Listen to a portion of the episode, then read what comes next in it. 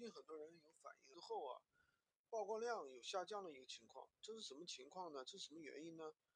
呃，其实开 Pro 跟曝光量下降没有任何的关系啊，没有任何的关系。那么首先开了 Pro 之后，闲鱼它肯定会对你的这个店铺进行一个重新的一个审核，知道吧？重新的一个审核，这是会有的。所以说，如果是你那个店铺还在爆单，那么最好不要去开这个 Pro 啊。你直接开 Pro 的话，可能对你店铺造成一个审核，然后呢，你爆单的爆款就不出单了，对吧？会有这种情况。那么，如果说闲鱼开了 Pro 不出单，那我们怎么办呢？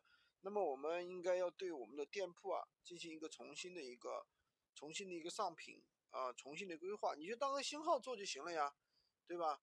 哪怕说白了，你就是一个全新的开一个账号不出单，那也不是一样的解决嘛？就把细节各种地地方做到位，做到极致，对不对？做精细化管理，包括我们说的补单啊、二次擦量啊，对不对？像啊这样一些操作都可以去做嘛，对不对？当然最重要的还是把基本功打扎实，你有基本功。你才能够出单呀，你没有基本功，你就想着哎呀，给你个绝招怎么怎么样，对不对？给你个绝招，你，就给你个九阳神功，你，你还是不行啊，因为你基本功都不扎实啊，你发的东西都不合格呀，那有什么用呢？